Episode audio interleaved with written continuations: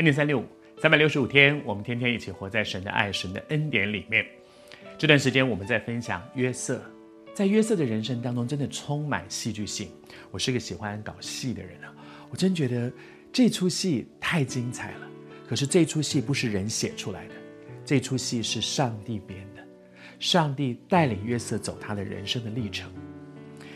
我很喜欢看传记啊，因为我每次看传记，我都觉得，上帝传记就不是人写出来的嘛，不是个小说，小说是人写出来的，传记呢却是记录了上帝在许多人生命当中那个很奇妙的带领。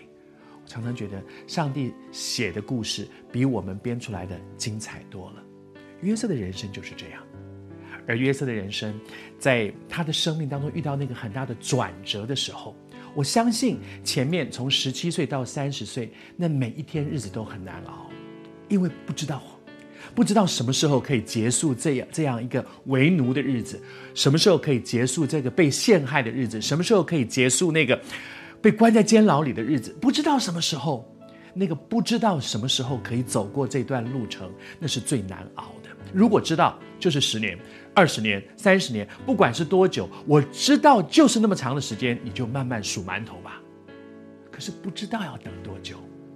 然而，神的时候到了，我读给你听。当法老知道。他的国中在监牢里面有一个年轻人会解梦，那是他现在最需要的。我读给你听，圣经是怎么说的？他说：“法老随即差人去招约瑟，他们便急忙带他出监，然后赶快帮他剃头、帮他刮脸、帮他换衣服，然后赶快把他带到法老面前。那里面用了几个词，都是赶快、赶快、赶快，随即、马上，然后急忙带他去。当神的时候到的时候，你会发现。”主的脚步极快，那你说主啊，那为什么要等那么久呢？恐怕不是我们在等神，是神在等我们。神等我学会我生命当中该学的功课。如果我没有学会那些功课，我永远没有办法到下一级去。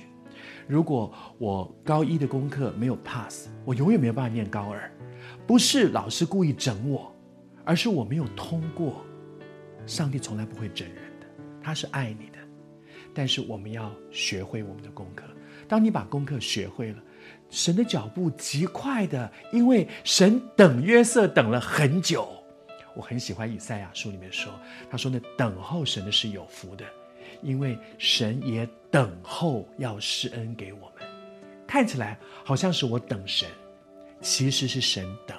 神等着约瑟说：“你赶快学会嘛，你赶快学会，你学好这个功课，我要赶快带你到下一站去。”但愿神今天也在对你说，他在等你。我为你祷告好吗？我求神对你说话，他告诉你，在这个过程里，他到底要你学什么，让你明白神的心意。你跟主一起合作，学会这个功课，祝福你，很快的你会经验神的脚步极快。